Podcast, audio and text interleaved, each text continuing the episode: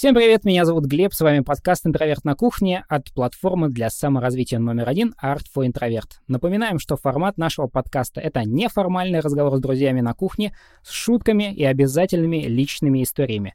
Если вам интересна более строгая подача материала в формате лекций или хочется глубже изучить тему, то мы советуем наш курс «История зарубежного рока от Элвиса до Манискин». Посмотреть его и сотню других курсов можно, оформив нашу первую образовательную подписку — их можно смотреть в приложении где угодно и когда угодно. Мы как Netflix, только сделаем вас умнее. Ссылка в описании подкаста. Оформить можно не только находясь в РФ, но и за пределами Российской Федерации. Страница подписки будет на английском, но курсы будут доступны абсолютно все те же самые на русском языке.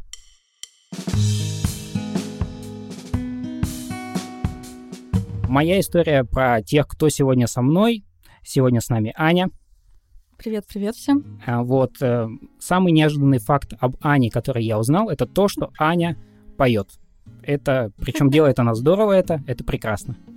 А, да, ну, забавно, что это... Не то чтобы я сейчас а, как-то крупно это позиционирую, скажем так, да, вот, но в целом наверное, тот человек, который так, так или иначе был обречен на отношения с музыкой. У меня папа музыкант.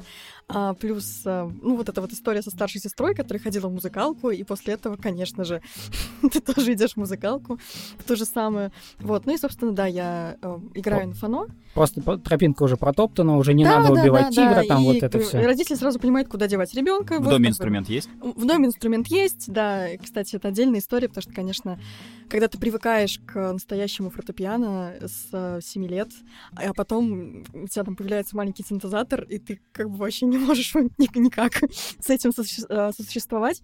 Вот, в целом, да, и фактически у меня такое, ну, начальное, да, музыкальное образование, после чего я ради просто собственного удовольствия одно время занималась вокалом. Но сейчас это чисто для, для себя, для расслабления какого-то, для хобби, которое Вау, очень приятно. здорово. И второй человек, которого вы сегодня уже слышали, это прекрасный Аркадий, человек, который играет в группе «Брысь», человек, который ведет себя на сцене просто феноменально, но еще и прекрасный лектор. Наш лектор, который записывает огромное количество курсов по музыке, и они просто божественные, не скрою. Спасибо большое за этот отзыв. Приветствую всех слушателей нашего подкаста. Кстати, про Аркадия, вот это первый, э, пер, мое первое впечатление о нем, мое первое воспоминание о нем, когда я пришел в офис интроверта, пришел только работать, про Аркадия сказали, Аркадий потрясающий и он прекрасный музыкант, поэтому у нас сегодня такая тусовка, которая связана с музыкой. Вы спросите, а как связан ты, Глеб, э, лектор по философии, кандидат философских наук с музыкой? Э, как я связан? Да никак, я не играю и не пою. Понятно, почему я не пою, потому что не так часто заказывают в караоке э, группу «Аукцион». Вот. Я бы спела. Понимаю. А я... Все знают только дорогу, наверное, просто как самую попсовую. Ну да. Да. Вот, э, я просто очень много слушаю музыки, я готовил этот подкаст, поэтому я его веду. Э, спасибо всем тем, кто мне его разрешил вести, то есть э, нашей прекрасной Елизавете. Давайте начнем. Итак, первый вопрос, который у меня к вам есть. Трек, композиция, песня. В чем вообще разница? Вы когда-нибудь чувствовали эту разницу, понимали, ощущали? Я думаю, что да, хотя, безусловно, ответ на такой вопрос будет субъективным, будет отражать как бы личные какие-то пристрастия и вкусы человека. Для меня лично граница проходит в следующем. Трек это вообще любое музыкальное произведение, вообще любое. То есть э, неважно, какого оно качества, просто это вот физическое обозначение того, что существует какая-то музыка. 20-минутный трек или односекундный трек, как какой-нибудь там э, трек группы Napalm Dead, да. э, там, у них есть, насколько я помню, э, песня, которая вошла в книгу рекордов Гиннесса, как самая короткая песня в мире. То есть там буквально она в долю секунды какую-то идет. Вот это тоже трек. Песня же это все-таки нечто, представляющее культурную и эстетическую значимость. А вот уже как определять культурную и эстетическую значимость, для кого она в чем проявляется, это вот гигантский большой вопрос, универсального ответа на который не будет. В принципе, согласна с таким прочтением этих понятий. Для меня тоже трек — это что-то общее, скажем так, ну, любое аудио произведение, скажем так, которое я вот могу там, поглотить где-нибудь на просторах интернета, например. Вот, плюс а, трек может быть вообще не мелодичным, да, вот вплоть до там а, одной секунды какой-то а, и так далее. А, песня действительно, ну, опять же, тут еще такая более, наверное, элементарная разница для меня, ну и в целом для всех. Песня — это что-то еще и поэтическое во многом, да, то есть, ну, у песни есть текст, а у трека может не быть текста. Что касается композиции, а, да, еще одно твое понятие. Мне кажется, что это тоже, наверное, субъективно, но э, композиция — это что-то более сложное относительно трека, то есть что-то, даже э, если мы говорим про то, как это звучит, то есть у него, у, него, у этой композиции есть какая-то более сложная, простите за тавтологию, композиция, а, которая, она как-то сложно устроена, а, вот, а, может быть, это какой-то что-то связанное с там, классическими формами музыки, да, или там что-то более современное, любопытное, что-то такое вот довольно сложное для меня. Это композиция. Композиция — это, наверное, когда у трека есть структура, но не обязательно есть слова, как вот, например, в песне. То есть да, песню да, можно да, да. и нужно пропеть, раз она песня, да. Угу. А трек — это вообще как бы что угодно имеющее звук. А в таком случае композиция — это инструментальный, э, может быть, трек, да? Да, да, да. От, э, Возможно, э, от композиции гитарной до композиции, там, не знаю, Шуберта какой-нибудь, угу. симфонии.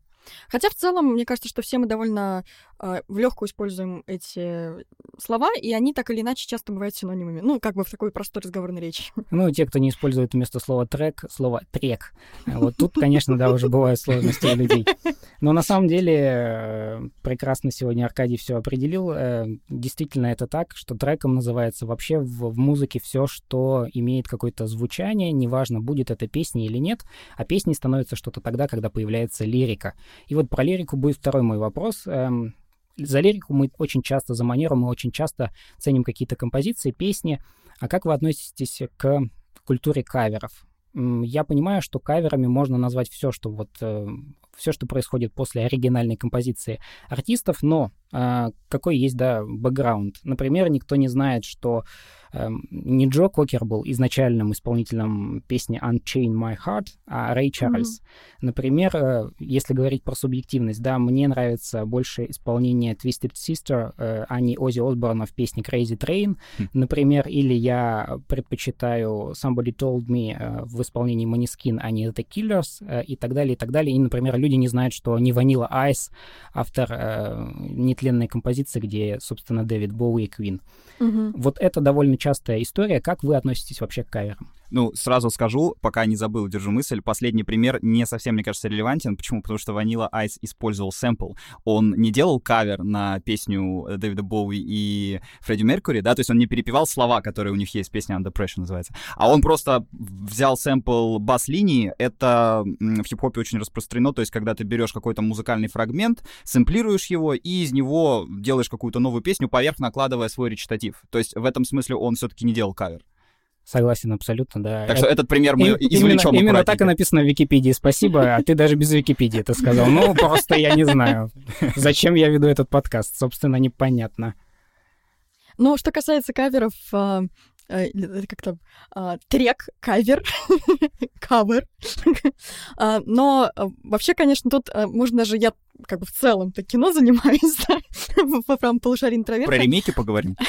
А, здесь можно, да, провести такие аналогии с а, миром кино и с тем, что в кино тоже есть а, такая история, когда мы смотрим фильм какой-нибудь, не знаю, там «11 друзей Оушена» с молодыми Брэдом Питтом, Клуни и всякими прекрасными молодыми актерами, а потом только узнаем, что есть классическая экранизация, между прочим, с Фрэнком Синатрой, и тем не менее они оба, ну, как бы для сегодняшнего зрителя это как минимум равноценные фильмы, и на самом деле, если покопаться в кино, то такого будет тоже много.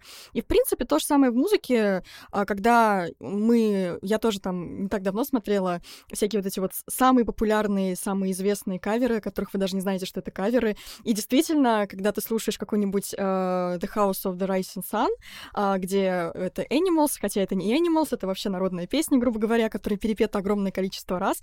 Или uh, вспомнить, для меня, на самом деле, довольно шокирующий был было когда я узнала, что I Hurt Myself Today, ну, то есть э, песня Джонни Кэша, которая у всех ассоциируется с Джонни Кэшем. Нет ни одного человека на планете, который скажет, что это не Джонни Кэш, что это не его песня. Более того, это песня 2002 года. А, ну, в целом, э, фактически мы Кэша ассоциируем с чем-то более таким, да, как минимум из 20 века, а, которая была записана Джонни Кэшем, перепета им, вот, собственно, уже почти-почти перед смертью, а, за год до того, как его не стало. И таких примеров очень много, поэтому, конечно, кавер каверы бывают замечательные, очень самодостаточные, которые как бы действительно по-своему раскрывают изначальную композицию. Это отлично. Другое дело, что вот мы с Глебом а, уже общались на эту тему. Иногда это ну, настолько отвратительно и неуместно, что, наверное, худшее, что я слышала в своей жизни, во всяком случае, это такое, условно, последнее время, это кавер на группу кино, на Цоя. А, мы ждем перемен. Как вы думаете, от кого? Вот просто самый кринжовый вариант. Мне больше надоела кукушка, так что даже не знаю. У меня нет Да. версий. Кукушка, я согласна с тобой здесь Ну, тоже. это, мне кажется, вообще самый избитый кавер Цоя. Просто это верх Да, пошлости. это верх кукушку. пошлости. К тому же, когда это вообще не про песню, не про какой-то смысл песни, а про то, что смотрите, какой у меня голос, давайте я вам спою а, красиво, как в этом мультике прекрасном. Сейчас спою.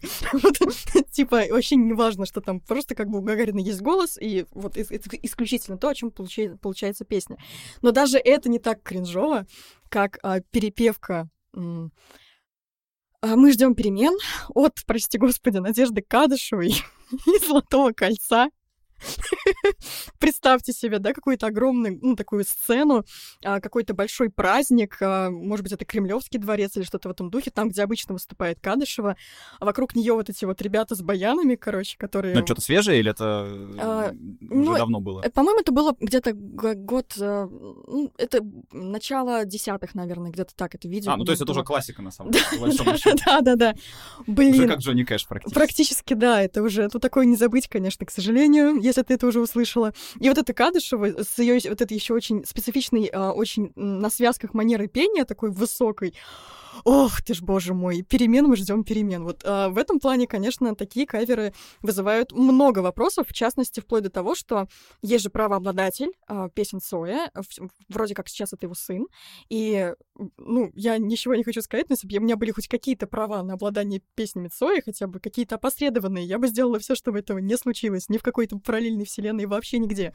Ну, потому что есть каверы какие-то уважительные, э, самодостаточные, о чем я уже говорила, а есть что-то из серии «Кукушки» или «Мы ждем перемен», которые перепеты вообще непонятно зачем, просто из-за того, что у песни есть культовый статус, и такое ощущение, что любой может а, прийти спеть это, не думая ни о песне, ни о том, как она может звучать, как она будет звучать максимально неуместно, где она будет звучать максимально неуместно, опять же, да. Не везде, мне кажется, Цой звучит э, кстати, грубо говоря, хотя сейчас его где только не исполняют, и при каких условиях. Вот, так что бывает и такое. Но в целом в каверах, на мой взгляд, нет вообще ничего плохого. Это прикольно. Есть огромное количество классных каверов. Хорошо, Аркадий, эм, я знаю, что вы делаете свое музло, конечно же, поэтому как вы относитесь к э, каверам совсем? Ну, у нас пока нет ни одного кавера ни на что, то есть ни на одного артиста из выпущенных, по крайней мере, песен. Отношусь следующим образом. Вот отличный пример, мне кажется, Аня вспомнила про э, песню Hurt, потому что это пример того, как кавер, если не лучше оригинала, то его заново переизобретает, перепридумывает. И здесь мы можем увидеть более или менее мои представления о том, каким должен быть идеальный кавер. Он должен быть абсолютно не похожим на оригинал. Он должен какое-то открыть новое прочтение. Например, э, один из таких примеров русскоязычной музыки, да, таких идеальных каверов, это «Видели ночь, гуляли всю ночь до утра» молдавской группы «Ждобзе-ждуб». Э, Большинство людей думают, что это и есть их песня. Вот с этими веселыми духовыми инструментами, с такой цыганщиной, да, с э, вот этим, типа, мы вышли из дома когда во всех окнах погасли огни. А на самом-то деле это группа кино, на самом-то деле это тоже Виктор Робертович Цой. Просто эта песня, она ждала своего часа много-много лет, чтобы стать хитом. Это была не хитовая песня Цоя. И ребята просто взяли и вытащили из нее весь тот потенциал, на который, может быть, у Виктора Робертовича просто не хватило времени. Просто вот он написал песню, сам не понял, что она гениальная, и как-то ее там, не знаю, не доделал, не вложился. Ее просто взяли и э, превратили в хит. Я не могу, кстати, то же самое сказать про песню Nine Inch Nails Hurt и про кавер Джонни Кэша, потому что мне, наверное, все-таки больше нравится версия Трента Резнера из Nine Inch Nails. Д- Ну, потому что я, наверное, люблю такую тяжелую музыку, Мгм. индустриальную музыку. Я небольшой фанат там Джонни Кэша и кантри. Но в любом случае, то, что сделал Джонни Кэш, это правильный вектор. Ты Мгм. берешь и на 180 градусов разворачиваешься от песни.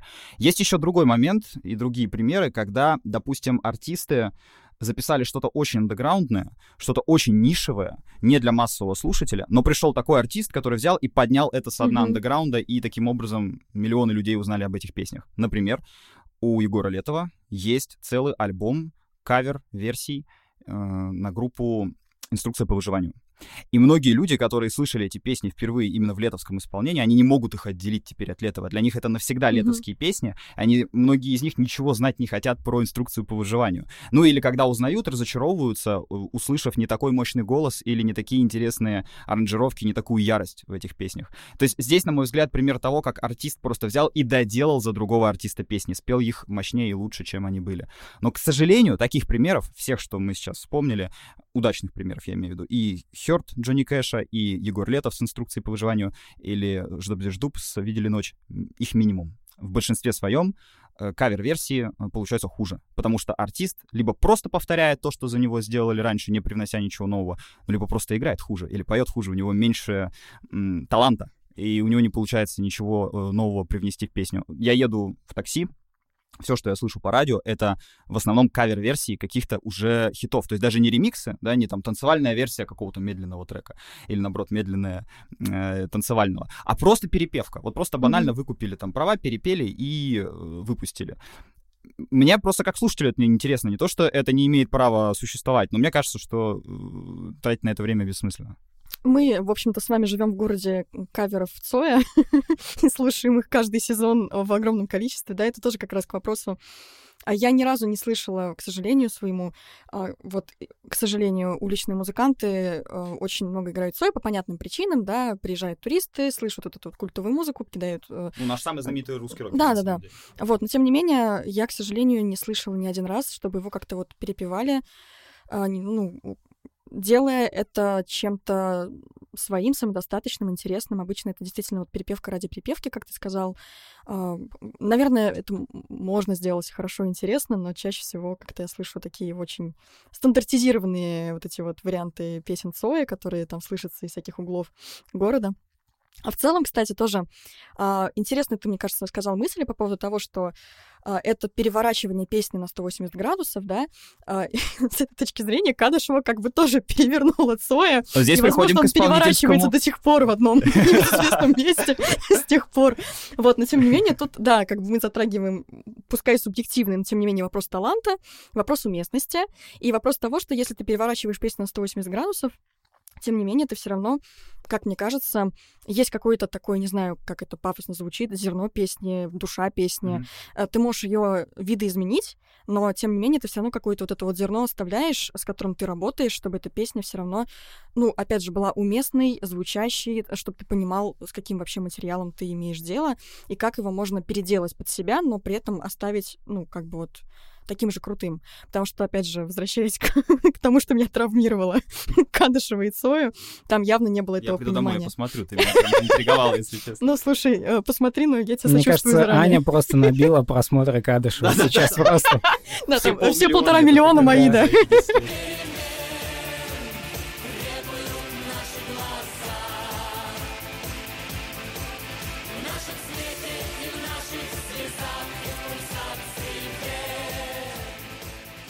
Ну, давайте поговорим про талант, коль скоро уж об этом заговорили. Но вот есть же технология автотюна, 97 год, эффект Share появляется, песня Believe, mm-hmm. и появляется автотюн, и, собственно, сегодня на этой технологии чешут и чешут, и без нее поп-музыка, возможно, была бы невозможна, вот так я скажу.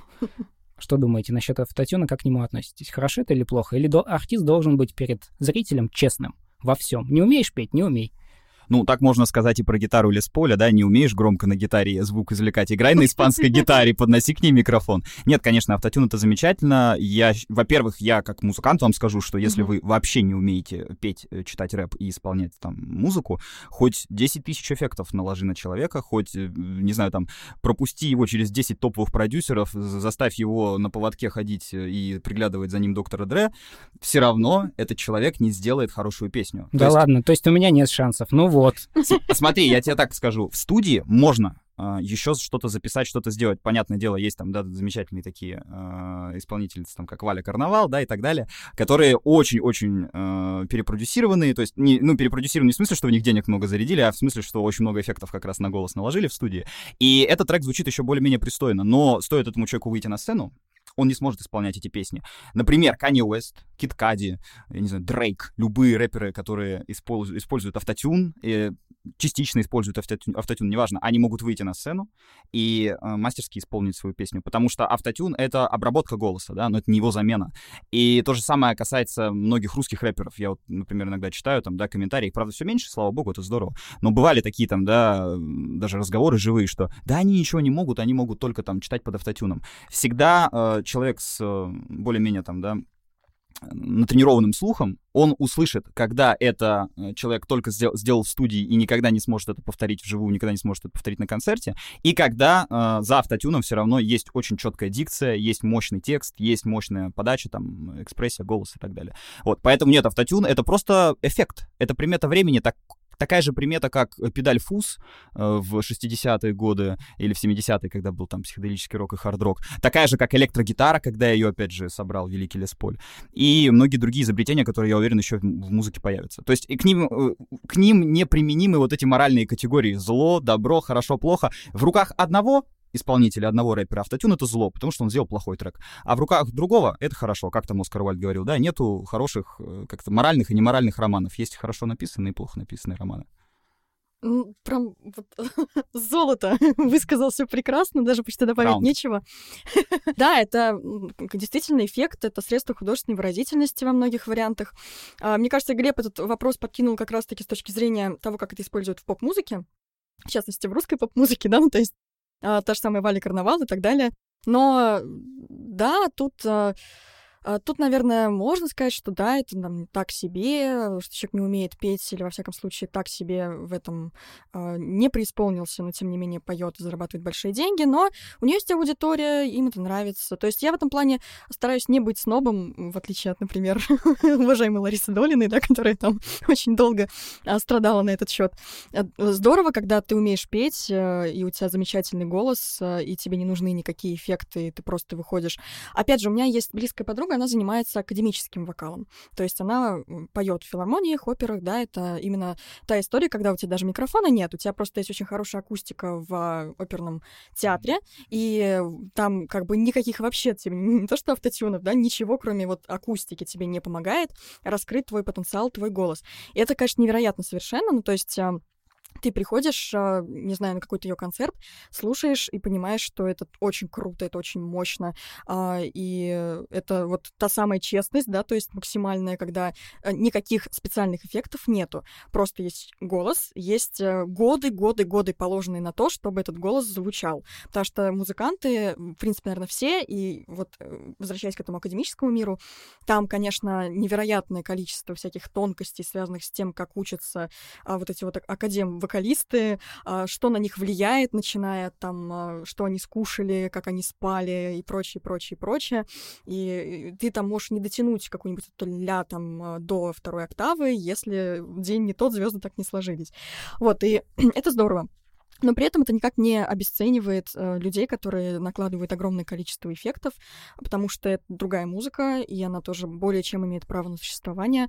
Вот каждому свое, действительно. Тут действительно Аркадий сказал максимально здорово, что вот э, один это использует, и это является чем-то очень э, плохим, э, бесталанным, неинтересным, а в руках другого это просто супер. Вот, но э, еще про автотюн, кстати, забавно, что я вот узнала, вся эта история с автотюном, ее придумал человек, который вообще это изначально не втискал с помощью а, технологий, связанных с ну, я сейчас буду говорить как совсем человек, не разбирающийся в физике, тому, как работает а, звуковая волна и так далее. Но суть... На лонгплей, по да, рассказывал? рассказывал да, да, да, да, да. Да, вот я тоже оттуда а, помню. Это, это действительно так забавно, что, оказывается, вся эта технология пошла вообще, вообще не оттуда, вообще не в сторону музыки. Просто человек, который действительно ее создал для того, чтобы найти нефть там, где необходимо было найти нефть. А потом он увлекся музыкой, это была его старая такая а, мечта, и в итоге вот теперь э, этим пользуются буквально все музыканты, даже если это не слышно, да, или там 99%, наверное, музыкантов.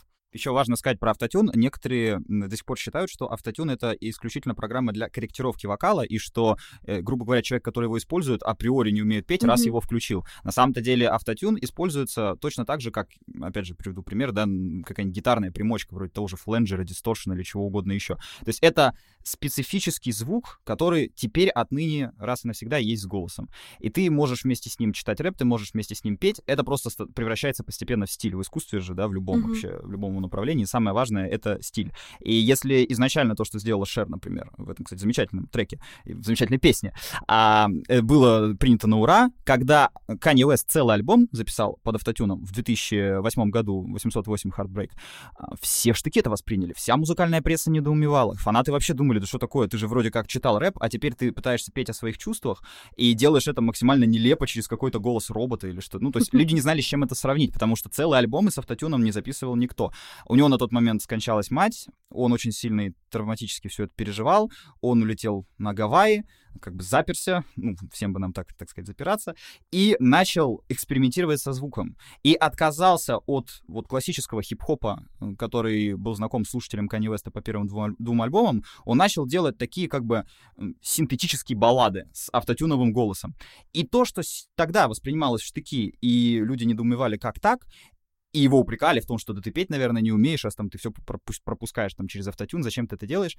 Сейчас это стиль, и это классика использования автотюна в поп-музыке. То есть э, альбом, который изначально был очень революционным и даже провокационным, сейчас это некая вершина, некоторый олимп, на который мы все просто там, да, э, как бы вздымаем головы и пытаемся повторить, пытаемся сделать то же самое. И все, и понеслась волна автотюновых рэперов. Не то чтобы Kanye West был первым, я нет, хочу сказать, но он был первым коммерчески успешным артистом, большим артистом, кто за это взялся. После этого и Future, и многие другие рэперы задали просто определенный стандарт, используя автотюны. И сейчас его используют все рэперы.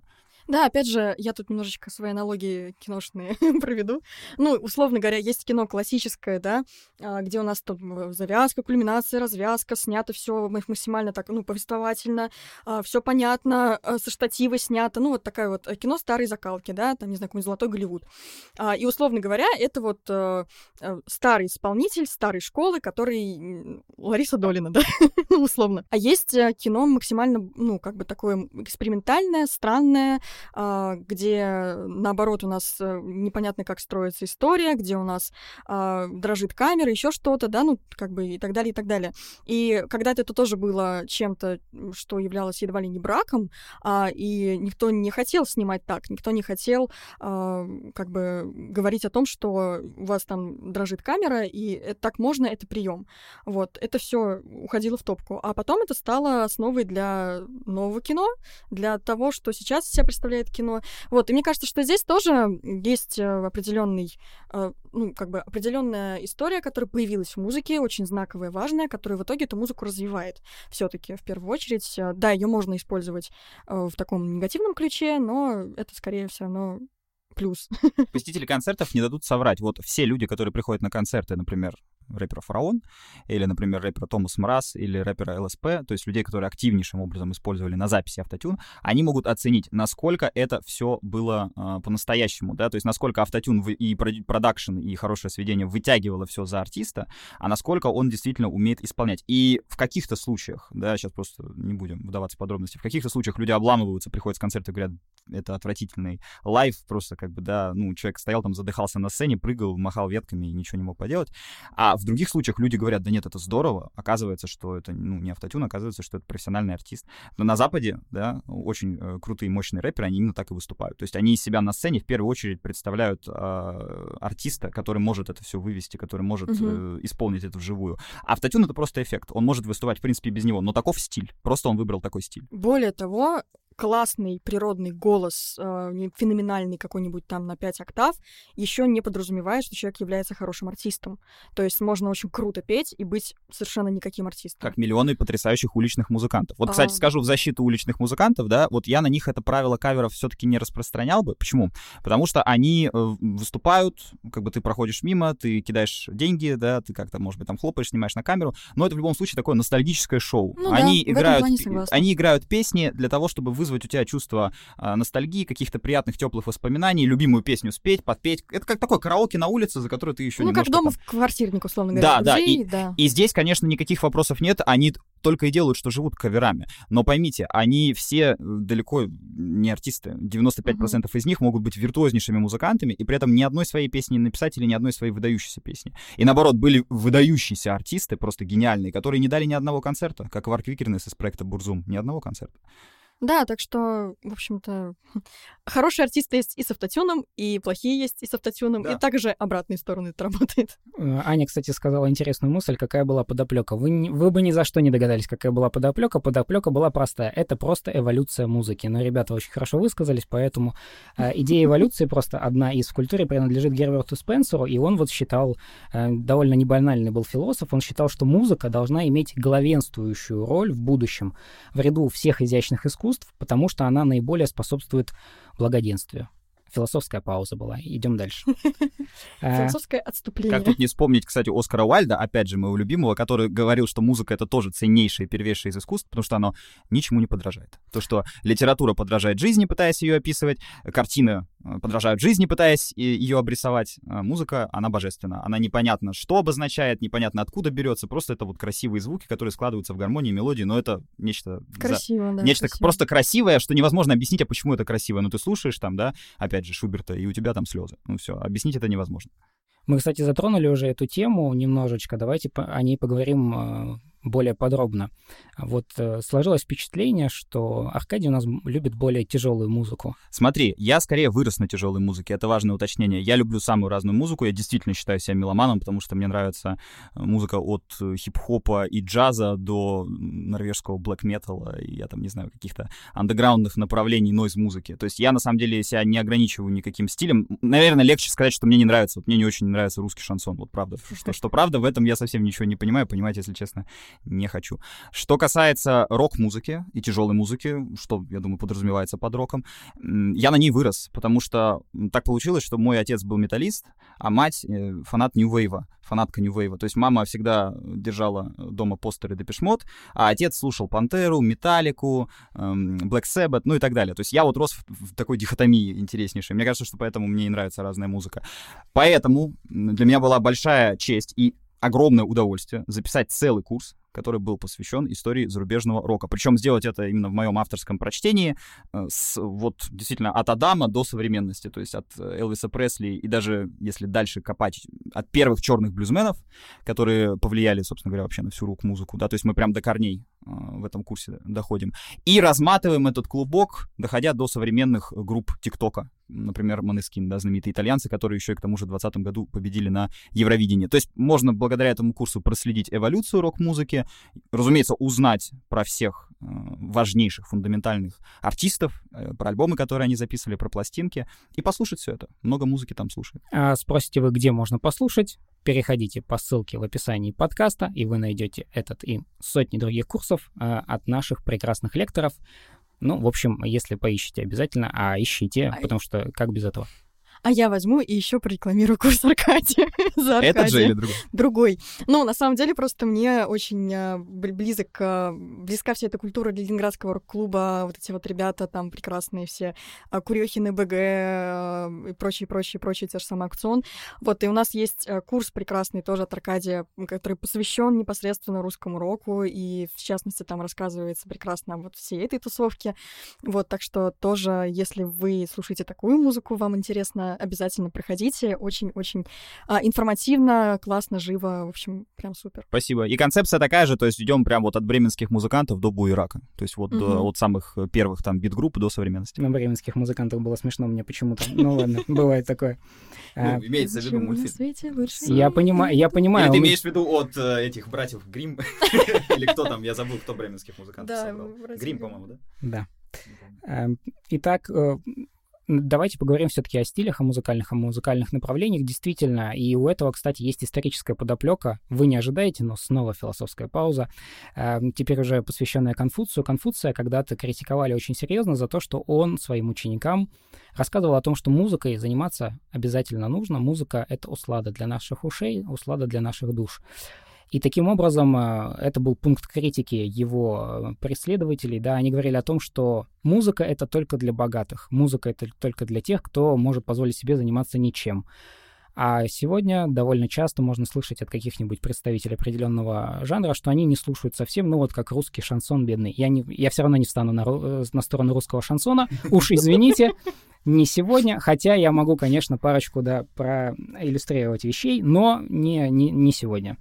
Сегодня я не настроился на это. Но мне кажется, что это действительно удивительно, когда люди слушают определенное направление в музыке. Классно, что ты сказал, что ты не, не даешь себе никакой границы в плане музыки, потому что ты открыт ко всему новому. Это здорово. Меня всегда печалит, когда люди говорят о том, что ну я вот слушаю что-то определенное, и на этом закрываются. Не знаю, я помню себя прекрасно, что я начинал с винила, прошел бобины, прошел кассеты, прошел CD-диски, дошел до MP3, эм и все было прекрасно. Я помню себя в наушниках, сижу я, наушники больше меня, больше моей головы, но я уже понимаю, что группа Европа что-то дельное там делает, в принципе, и это уже так, да, неплохо, неплохо. Вот, и мне кажется, что это главное, чему нужно следовать в музыке, если вы хотите попробовать что-то новое и не знаете. Вот многие спрашивают, как начать что-то вот делать, как начать что-то новое. Ну, нужно пробовать. В музыке огромное количество направлений, в музыке огромное количество артистов, и нужно в этом а, стараться разбираться, если вам это нравится. А когда вы в этом разбираетесь, вот как, например, Аркадий, то тут не может не понравиться, потому что музыка — это целый мир. Как человек, который по 6 часов музыки слушает в наушниках почти каждый день, я могу честно вам признаться. Ой, я прям уже представляю, как после подкаста пойду домой в наушниках, пешочком под музыку, будет хорошо. Не, на самом деле, вот с одной стороны, естественно, все так, и я тоже, я не, вот честно, я не разбираюсь именно в жанрах музыки, а, как называется вот эта музыка, или там чем такой-то рок отличается от такого-то рока. А тут э, у меня, как бы, в принципе, не то, чтобы есть какие-то такие существенные знания. Но а, любопытно, что, да, я тоже слушаю всякую разную музыку. Э, тут я с вами солидарна, простите, э, по поводу русского шансона. да, никто сегодня не ладно, будет Ладно, ладно, нет, да, нет, давайте. 3 сентября. Великолепный хитяра просто. Человек, который... Шафутинский, просто спасибо за то, что есть эта песня, спасибо за то, что вы есть. Мы ничего не имеем против русских э, шансонье и исполнителей русского шансона, но русский шансон как жанр, э, к нему есть э, какие-то Ну, просто, во-первых, он достаточно болезненно формировался, ну, скажем так. Это же не совсем...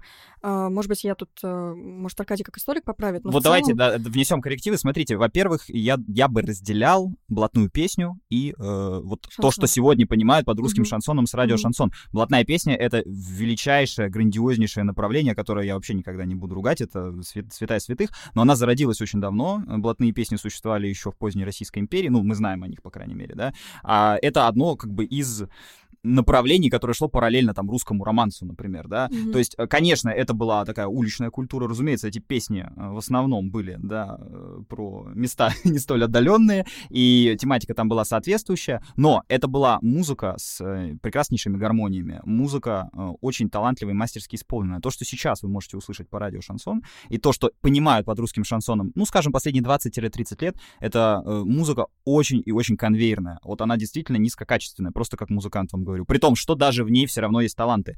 Михаил Круг, один из величайших исполнителей. Но я его не считаю исполнителем русского шансона. Это просто замечательный русский певец, который пел, да, в том числе на блатную тему. Но вот если послушать тот же его хит, там, «Жиган Лимон», да, потрясающий, там есть э, такая вот бодрость духа, такая веселость, которая есть, например, в замечательном Аркадии Северном, в моем тезке, которого тоже не поворачивается у меня язык назвать исполнителем шансона. Ну да, он исполнял блат, блатняк, но он исполнял и белогвардейские песни, например, поручика Голицына. А знаете, для советской власти в 70-е что блатняк, что белогвардейские песни, это все андеграунд, это все была запрещенка. Поэтому я бы отделил, я бы так сказал, вот русский шансон генерации э, радиошансон, потому что, разумеется, именно блатные песни — это одна из, э, как бы, одно из сокровищ нашей культуры. Притом, опять же, ну, Тут, а, наверное, то, что сегодня называют русским шансоном, то, что звучит на радио шансон, там, наверное, столько всего понамешано, ну, как бы разных форм, жанров, советской музыки, в частности. Там много от такой советской попсы, грубо говоря. Конечно, эстрады, Очень простой, да-да-да. А там, где условно четыре аккорда, вот гитара там какая-то лежит в шкафу, ты достаешь, э, струну еще натягиваешь, идешь во двор. Четыре аккорда все сыграют, даже я сыграю четыре аккорда. До сих пор не научилась брать баре. Я не знаю, как это физически возможно, но вот четыре Все на этом обламываются, кстати В основном все, кто не научился играть на гитаре, говорят, блин, там пальчик надо Притом, ставить, блин, это притом, было больно. Я, я как человек, который играет на фано, мне как бы условно растянутые пальцы, вот, ну, в плане там что-то брать и так далее. Я думала, что это не будет сложности. Выяснилось, что нет, я, не получается. Друзья, если вы тоже чувствуете, что сейчас какие-то реплики на, на чем-то талантливом, я себя точно так же ощущаю, потому что ничего не понимаю, ни на чем не играю, только на нервишках могу иногда, и то стараюсь этого не делать. В общем, возвращаясь к шансону и так далее, а, тоже интересно, тоже по поводу какой-то советской музыки, просто как-то разговор так пошел, если что, Глеб меня оборвет, а, то, что в свое время, когда я вдруг осознала простую ситуацию, а, что условно есть Дэвид Боуи, Uh, да, там звенящий, uh, гремящий почти на весь мир.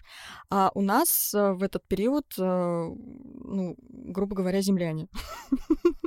И вот меня как-то, ну, немножечко, ну, вот это вот, правда, опять же, не хочу ничего принижать, но э, советская такая стандартизированная эстрада — это очень простая музыка на грани уже, ну, даже не на грани, наверное, за гранью конверности во многих случаях. И когда я вот сопоставила просто какие-то вот, ну, громкие имена, скажем так, того, что здесь... Опять же, я просто далеко не хочу уходить за примерами. Тот же самый классный андеграундный там ленинградский рок-клуб и в, в целом советская андеграундная музыка — это очень круто, интересно и все остальное. Но у меня мама, которая жила не в Питере, не в Ленинграде, в смысле, да, не в Москве, и э, было очень мало вариантов того, что ты можешь пойти послушать. Ну, то есть э, вот как бы твой вкус, ты можешь его развить до какого-то максимума, вот, который доступен, э, отталкиваясь от того, что ты можешь найти какие пластинки в магазинах, что послушать у друзей. И даже Бориса Гребенщикова, моя мама, ну, как бы она понятия не имела, кто это, потому что есть Ленинград, да, вот есть какая-то своя тусовка, ничего, ну, как бы в этом плане. А, вот мне кажется, что, опять же, сегодняшнее радио шансон, оно наследует вот этой традиции во многом, а, как уже Аркадий сказал, стандартизированного такого исполнения очень простых, а, очень простых мелодий, которые потом заедают. Если ты случайно в маршрутке услышала и такая, боже мой, я сегодня буду проклята немножко. Окей, хорошо, определились. Любимого музыкального направления нет. Как насчет любимого музыкального инструмента? Давайте начнем с Ани. Ну, было бы правильно сказать фортепиано, учитывая то, что на нем, на нем играю. Но в целом я всегда хотела научиться играть на скрипке, или мне очень нравится, как звучит контрабас. И, кстати, а, что, что касается музыкальных инструментов, не могу назвать его своим любимым, но он очень эффектный. Есть такой а, струнный, вообще люблю струнные, а, октобас, по-моему, называется. Это самый-самый а, низкий струнный инструмент, очень редкий, очень дорогой, и очень редко, где, наверное, он используется в каких композициях, потому что это огромная такая балда, которая больше, чем контрабас раза в три, наверное. То есть рядом с ним стоит там исполнитель, да, мужчина, возможно, высокий мужчина, и этот октобас, он просто еще все равно в два раза выше. Для того, чтобы на нем играть, чтобы зажимать э, гриф, надо встать на специальную табуреточку, чтобы дотянуться до туда. Естественно, там как бы никак, никаких пальцев не хватит, чтобы зажать это самое баре. А есть специальная такая ну, штука. Ты которой... музыки experience больше всего любишь, да? Опыт, который можно прожить. Да, ну, блин, это, это невероятный инструмент, в плане он издает. Начинаются там самые высокие звуки, они, в принципе, вполне себе такие контрабасные, то есть что-то похожее на просто низкий струнный. А последние, возможно, если ты поиграешь немножечко на этих низких струнах, то вызовешь сатану, потому что там просто что-то невероятное. Э, так что, если что, э, ребята, кто нас слушает, просто забейте в Ютубе Octobus и ну, посмотрите на это чудо. Аркадий? Нет, у меня гарантированный от, ответ гитара всегда. Никакие клавишные, там, никакие, тем более, струнные э, инструменты не перебьют этого. Я даже ловил себя иногда на мысли, что для меня э, никогда, а я долго слушаю музыку, ну, годами там с детства, да, и самую разную там, и потребляю ее каждый день просто в колоссальном объеме, она мне не только никогда не надоедала, но мне всегда казался ее потенциал вот не до конца реализованным. То есть мне все еще кажется, несмотря на обилие синтезаторов, эффектов, которым уже, там, извиняюсь, 40-50 лет, как, да, то есть мы уже живем в мире синтезированной музыки, популярной музыки, да, чуть ли не больше, чем на самом деле какой-то аналоговой, да, если популярную музыку отчитывать там с какой-нибудь эстрады начала 20 века.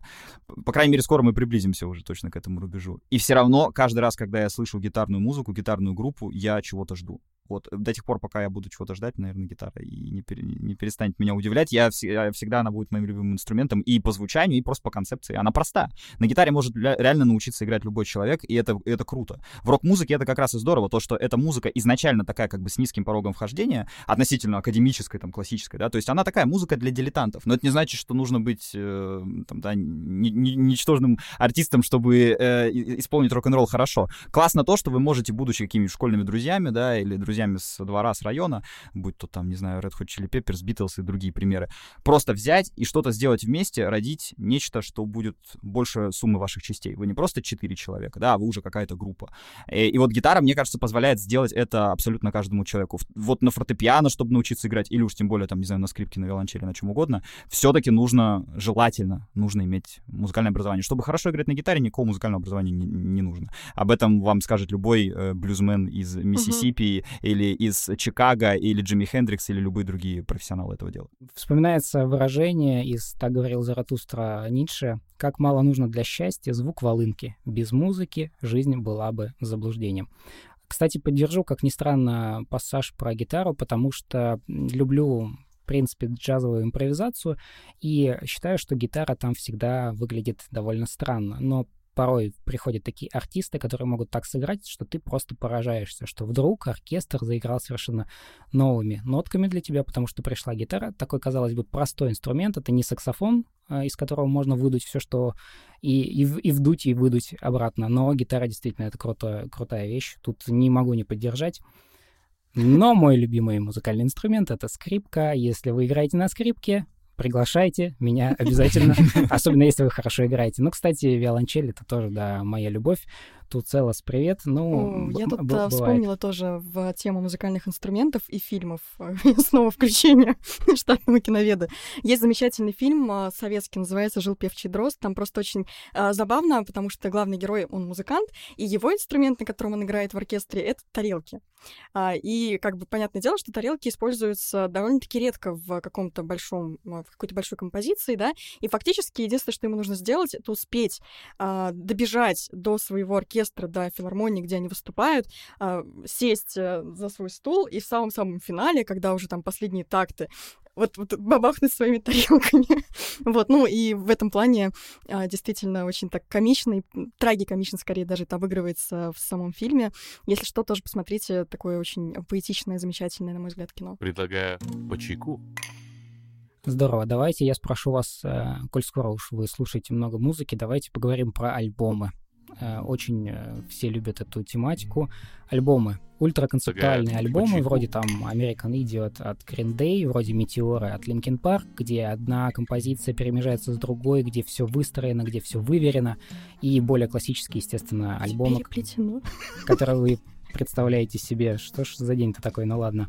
Против обычных. Э, из моих уст это звучит как-то еще более как-то критично, но какие обычные альбомы, вы понимаете, какие альбомы просто собраны из нескольких композиций, которые никак концептуально, казалось бы, не объединены. Какие альбомы вам нравятся больше и почему? Какие, может быть, альбомы вы цените больше? Э, отвечу и как слушатель, и как историк. Как слушатель отвечу, что, разумеется, мне больше нравятся концептуальные альбомы. Я просто люблю музыку того периода, когда альбомы а, почти все были либо концептуальными, либо считались хорошими, если они были концептуальными, как, например, там музыка, да, рубежа 60-х, 70-х годов, там, там мой любимый период в музыке.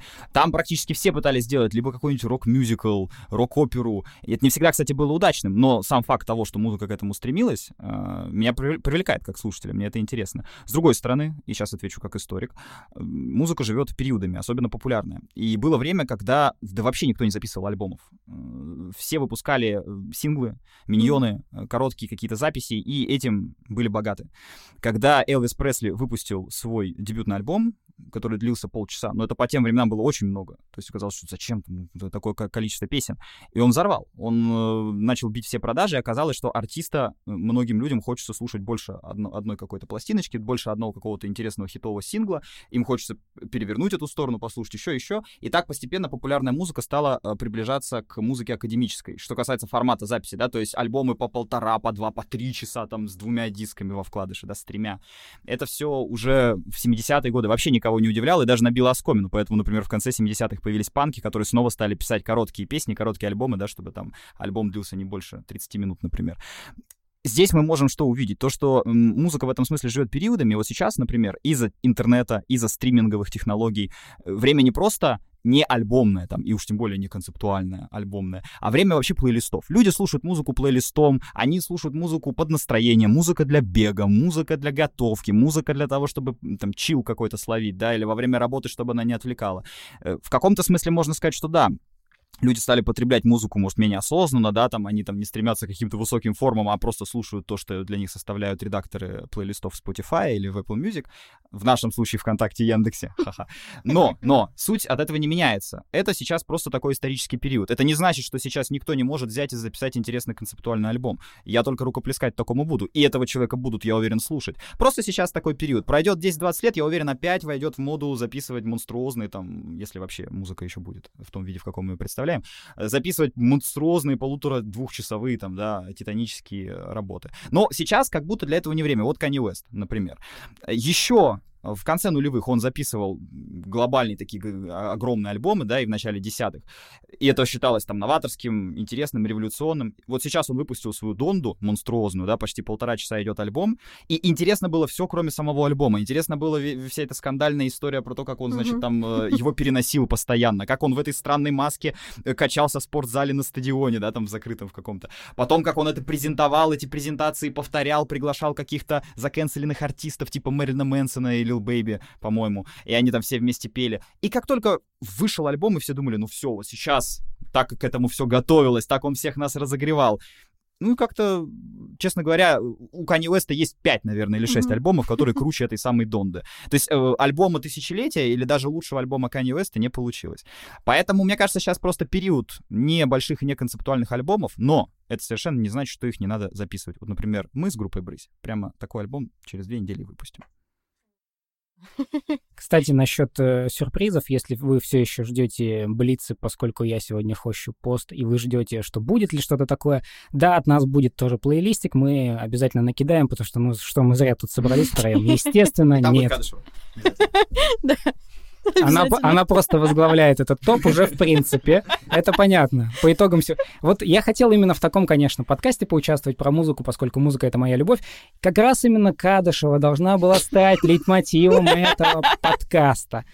Ты, извините, извините, вот, я, я просто должна была поделиться своей психологической травмой. Я надеюсь, мы вылечили ее за сегодняшний эфир. Ну, я, я, думаю, я, я думаю, да, я надеюсь. В обратную сторону направляем эти, эти потоки. Тут нам Соня может помочь направить потоки все в ту сторону. Да, курсы по психологии тоже у нас есть. Аркадий сказал вот ту фразу про то, что сейчас не время для концептуальных альбомов, не тот период, а не та эпоха, и описал то, как сегодня слушают люди музыку. И я вот тот самый человек, который вот так вот довольно хаотично слушает музыку на самом деле. А, да, плейлистами, скорее даже не про для бега, для готовки, для чего-то еще, а в целом. Ну, то есть, как бы вот либо ты в поток попадаешь, э, либо, ну, у меня есть э, мой, знаете, возможно, вам знакома эта история, все равно для нас первая соцсеть — это ВКонтакте. И ВКонтакте у каждого, наверное, есть э, годами собираемый просто этот, э, который ты холишь или леешь, твой трек-лист, который там еще...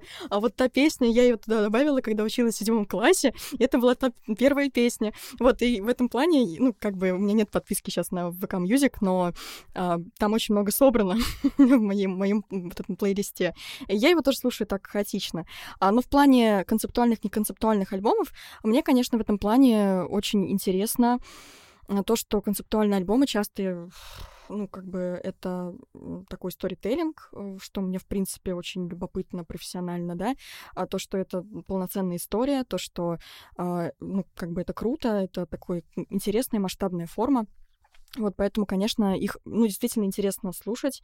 Опять же, любопытно, что если это вот такие а, концептуальные альбомы, которые действительно ведут себя буквально по истории, то в них есть еще, мне кажется, одновременные плюсы и минус, потому что, с одной стороны, ты погружаешься в это как условно в кино, или, ну, то есть ты вот в эту историю уходишь с головой, начинаешь слушать, заканчиваешь слушать, как смотришь кино, да, вот таким одним захлестом.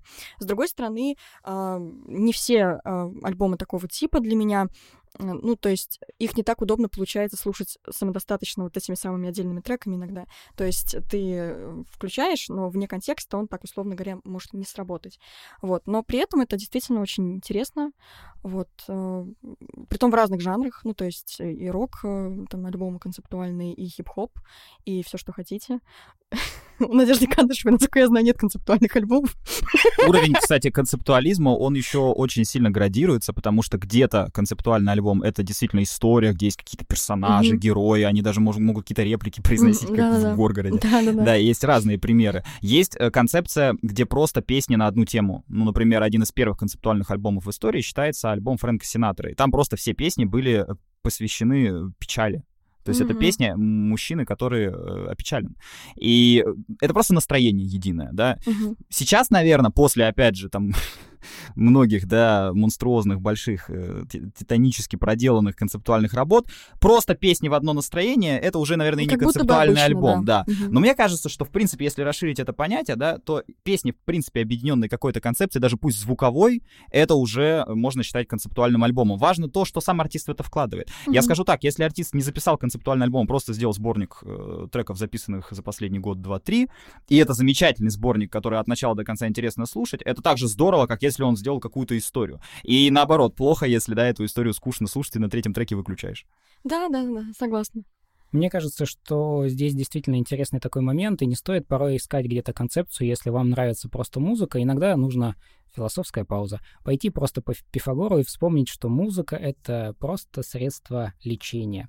Необходимо для врачевания души и для лечения тела. Едем дальше. Я тут а, как адепт а, Ленинградского рок-клуба немножечко и Бориса Борисовича. А, просто есть замечательная передача. Я вот ну, часто так музыку поглощаю. А, называется «Аэростат», выходит уже черти сколько. А, да, а, и, ну, там, условно говоря, просто Гребенщиков, а, как постоянный ведущий этой передачи, это его авторская передача, постоянно знакомит нас. А, иногда как раз-таки это получается такая история, посвященная какому-то празднику, какому-то событию, где у нас а, внутри программы примерно 50 минут она идет, разные исполнители писатели из разных эпох, э, и как бы они ну, внутри э, концепции БГ как-то связаны, но в целом они из разных там периодов и прочее, прочее. Иногда эта передача посвящена какому-то одному культовому музыканту, например, о котором БГ параллельно рассказывает какие-то прикольные истории о том, как он стал таким крутым и прочее, прочее. Вот, и это на самом деле, ну, там можно найти очень много разной классной музыки. Если вы не любите БГ и не хотите слушать его немножко пространные иногда э, речи, то есть отдельные плейлисты Аэростата, где просто просто непосредственно музыка, которая была в выпусках.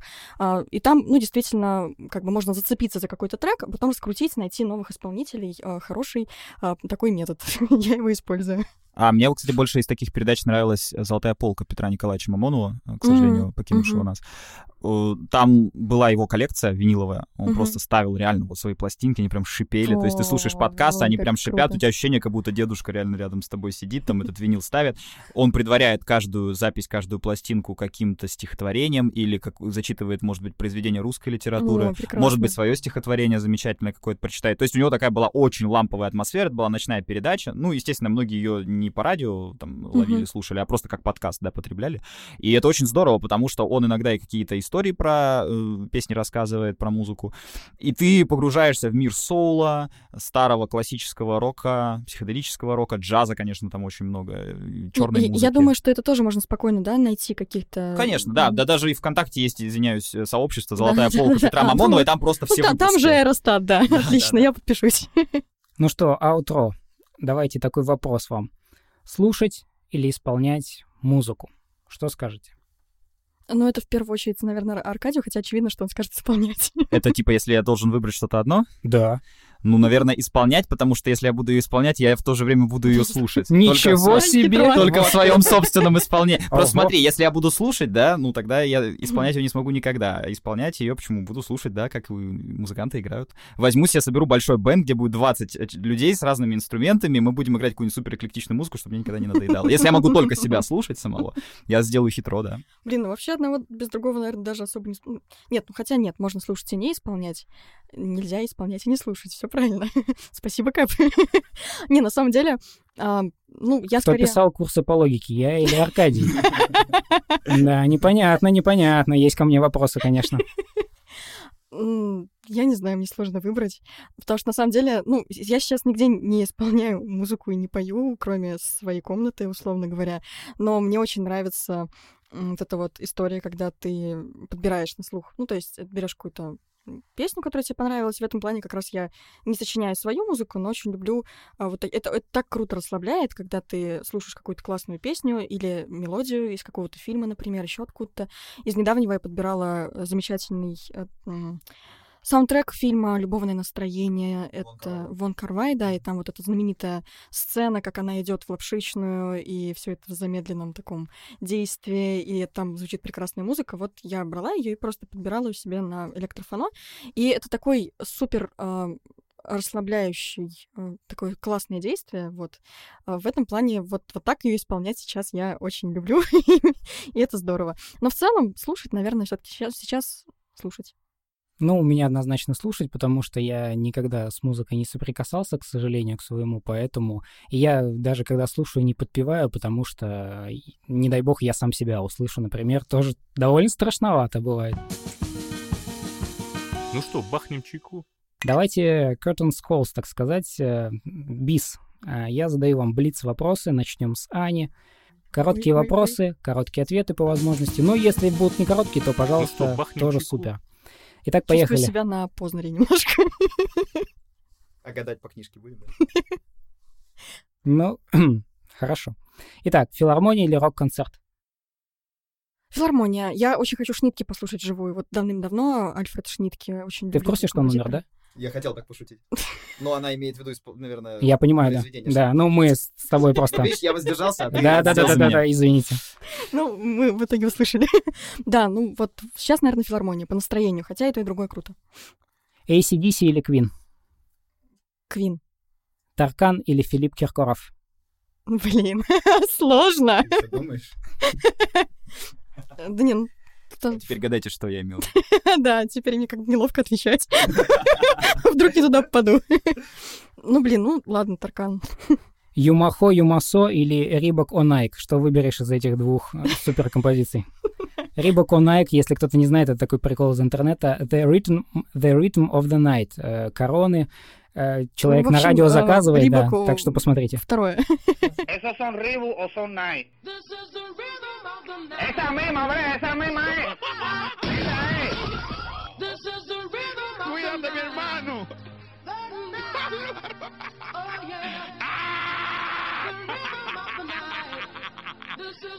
Аркадий, тебе вопросы. Да. Битлз uh, или Роллинг Стоунс? Я, правда, знаю ответ, но... Я, если честно, Слушай, это один из самых сложных вопросов, потому что давай так скажем. Одна из самых моих любимых песен в истории человечества, вот из тех трех, что я бы с собой там, не знаю, на необитаемый остров взял бы, это песня Rolling Stones. Но как альбомная группа, как группа вот э, в общем и целом, конечно, Битлз. Супер. Дэвид Боуи или Майкл Джексон? Не, конечно, Дэвид Боуи. Кино или гражданская оборона? Э, гражданская оборона с болью в сердце. Турецкий рэп или пакистанский спидрок? Что бы ты выбрал? Кажется, я слышал турецкий рэп, наверное, его. Я консервативен во многих своих вкусах. Извините, я тут воткнусь недавно, я услышала карпатский хип-хоп. Блин, мне так понравилось. А на каком языке? А, есть такая группа, называется Субкарпаты. А, это какой язык, господи? Вот не знаю, какой язык. Ну, Карпаты — это и Румыния, и Украина, да, и Венгрия. по-моему, это Румыния, по-моему, румынский. Вот, в общем, очень круто звучит, правда. И вопрос еще один. Русский рэп, он существует, да или нет? Конечно. Не просто да, он Отлично. Абсол- абсолютно реален. А можно персональный вопрос, раз уж мы тут э, собрались с профессиональным артистом? Очень интересно. Вот э, довольно часто можно слышать от моих любимых команд в том числе, что они играют музыку сначала для того, чтобы быть, ну, довольно успешными коммерчески. Понятно, что они настроены на публику, стараются завоевать успех, а через некоторое время происходит разочарование у публики, потому что они вдруг слышат, что артист стал играть что-то очень странное, специфическое, что-то очень свое. Ты когда-нибудь задумывался о том, что, что, что вот вы делаете непосредственно? Вы сразу играете свое, и у вас же просто есть продюсер там и прочие такие профессиональные вещи? Смотри, я повторю вслед за Егором Летовым, который когда-то сказал, что я пришел в музыку как потребитель и слушатель. То есть я пришел в музыку, потому что мне немножко не хватало, чуть-чуть не додали мне какой-то музыки, которую я хочу послушать, и никто, кроме меня, не может за нее взяться.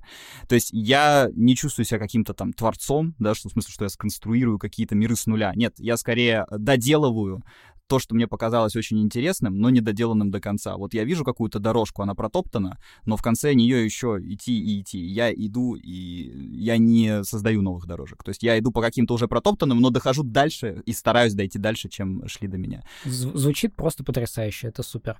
Ну что, обещанный плейлист. Давайте не будем отставать от э, сериала High Fidelity и накидаем тоже хороший плейлист. Мой первый вопрос к вам. Он довольно личный. Это, мне кажется, он скорее характеризует нас как людей. Одна песня до конца жизни, можете слушать только ее. Нет больше никаких вариантов. Очень грустная жизнь. Какая есть, извините. Чтобы вы, если бы я предоставил вам такой выбор, чтобы вы слушали до конца своей жизни одну композицию. Выберите, пожалуйста. Я ведь могу выбрать не только песню со словами, но и композицию вообще. Безусловно, конечно. Штраус на прекрасном голубом Дунае. Хорошо, отлично. Аня? Я могу зависнуть на этом вопросе очень-очень надолго.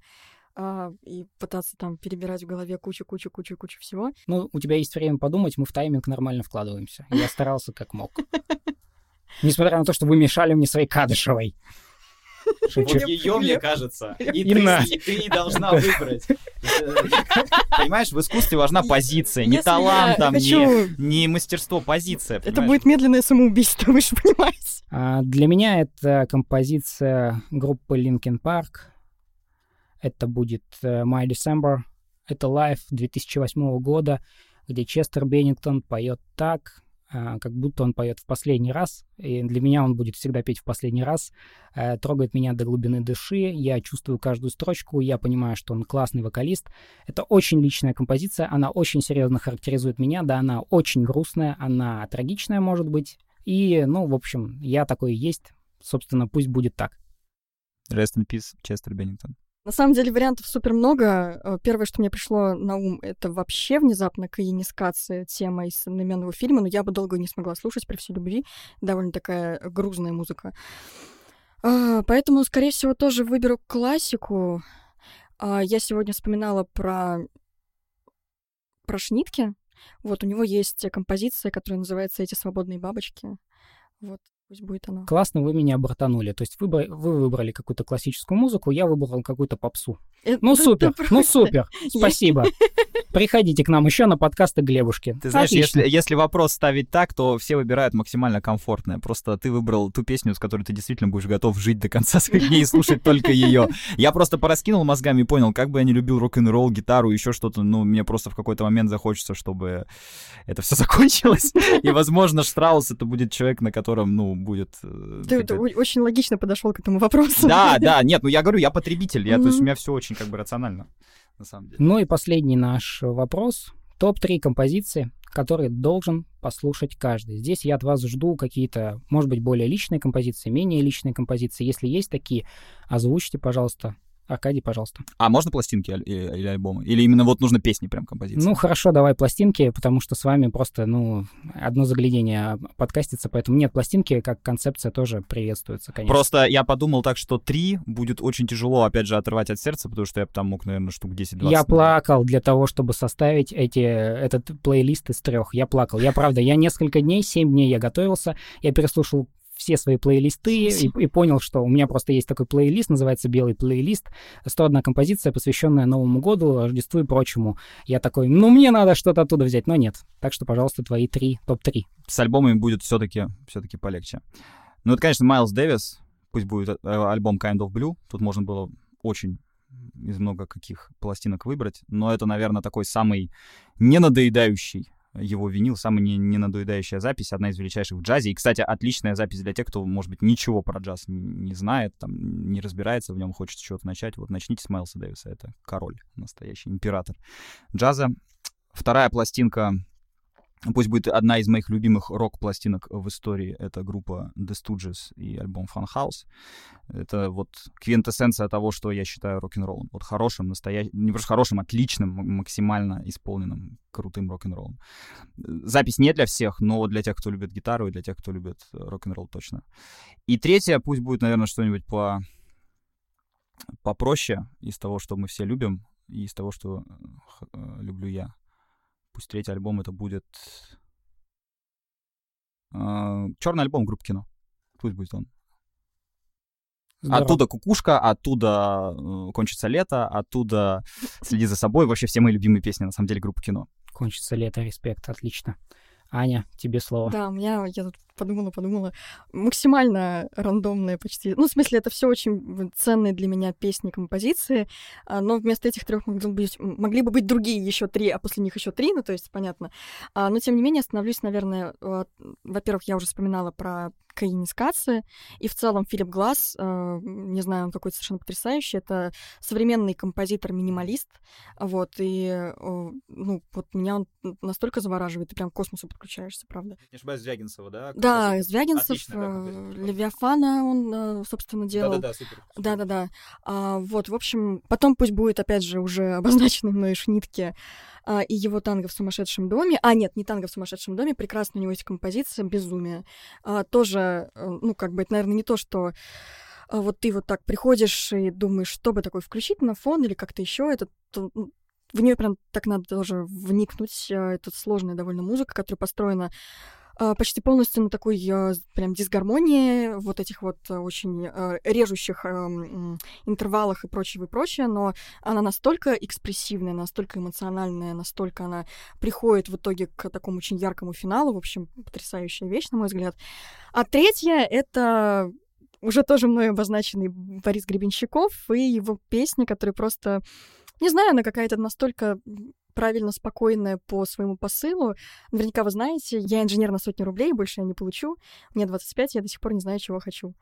А, и так далее, и так далее, который кончается, собственно, словами про то, что но если бы я мог выбирать себя, я снова бы стал собой. Вот, мне так нравится этот посыл, что пусть это будет третья песня. Здорово. Ну что, мои композиции. Первая это будет Эль Кондор Пасса Пола Саймона и Гарфанкеля. Вторая будет uh, Ain't No Mountain High Марвина Гея и Томми Террелл.